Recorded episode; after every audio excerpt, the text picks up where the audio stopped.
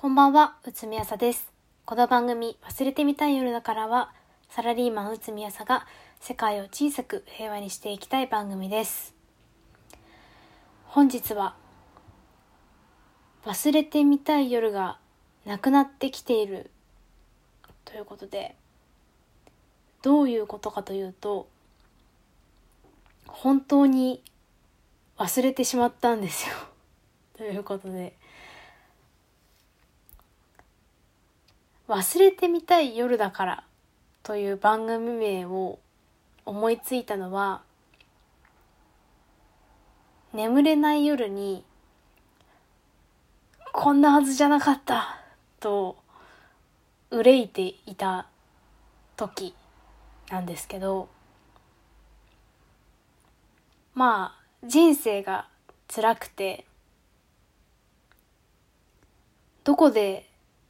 道を間違えたんだろうっていう間違い探しをずっとしていたんですよ。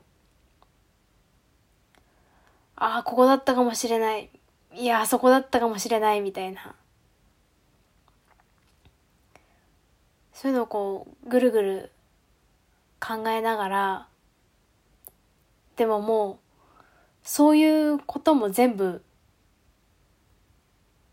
忘れたい。忘れたいけど、でも、考えてしまう。考えてしまうことは、自分には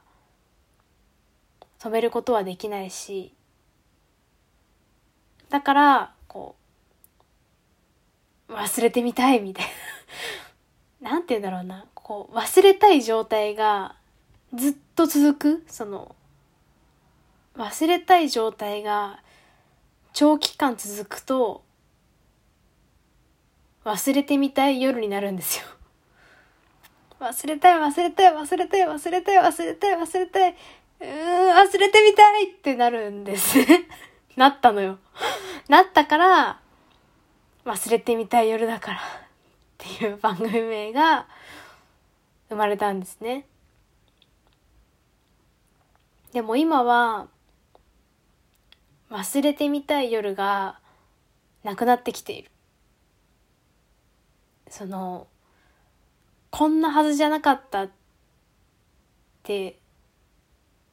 思う瞬間が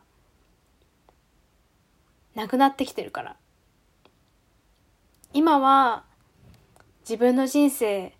なるべくしてこうなったっていう実感があるというか、こう、あ、そうそう、この道この道みたいな。こういう人生を歩むつもりでいたんだよね、みたいなところに、こう、まあ東京に戻ってきたこととか、こう、営業から人事総務系の職務に変わったこととかが影響して、今は、そうそう、この道この道っていう感じになってるんですよ。だからそのどこで道を間違えたんだろうみたいな迷路から脱出して自分の道をちゃんと歩めているなって感じがします。だからもう間違い探しの夜は必要ないんですよ。本当に本当に忘れてしまったんですよ。何にそんなに苦しんでいたのか。まだ移動してきて3週間しか経ってないのにもう思い出せないんですよ。何があんなに苦しかったのか。もちろん忘れてみたい夜だからとかは配信してるし、字面とか文字としては思い出せる。説明できる。だけど、苦しいっていう感情は蘇らない。というか苦しかったなとは思う。本当につらかったなとは 改めて思うんですけど本当に苦しみとかは忘れてしまったんですよ。今やっと自分の人生を取り戻したような感覚です。頑張ったら頑張った分認められてサボったらサボった分認められないっていう健全な危機感の中で生きていけてるなって感じがします。環境が変わっただけで私自身は何も変わってないんですよ。なのにこの充実感。これはとても幸せなことだしまあ今まで環境に適応できていなかったんだなっていうのをやっぱり強く実感したし逆に言えばもう環境のせいにはできないなとも思いました。地道に努力して社会人として成長したい。そういうフェーズに来ました私は。で忘れてみたい夜だからは不定期配信にします。どうしようかなって考えたんですけど忘れてみたい夜だからは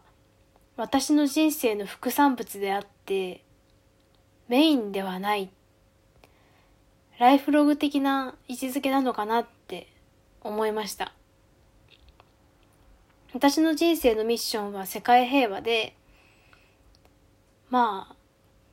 それは戦争をなくそうみたいな大げさなことではなくて、まあ、戦争もなくなったらいいんですけど、まあ、公私ともに小さなことから社会に貢献していきたい。ちょっとずつ身の回りがこういい感じになっていったらいいよねみたいなふわっとしたもんなんですけどまあそういったことに取り組む姿勢というかそういったことに取り組んで感じたこととかをまあ、これまでも話してきたと思うしこれからも話していけたらいいのかなと思います。ワスユルで週1回話すために生きるんじゃなくて私が私の人生を生きた結果をワスヨルで話したいなってそう思いましたそれくらい今新しい仕事に没頭できそうなんですよ。没頭ってやろうとしてできることじゃないなってこれまで社会人になって6年間全然没頭できなかった。自分はやっぱり強く思うし、まあ、だからこそ没頭できるんじゃないかって思っている今こそが成長のチャンスだと思うしその機会を逃したくないなって思ってこの決断に至りました。ということで忘れてみたい夜だからは不定期配信にしますということで忘れてみたい夜だからは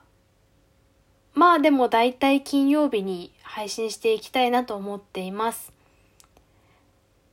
ご感想はツイッターでハッシュタグわすよるでつぶやいてください。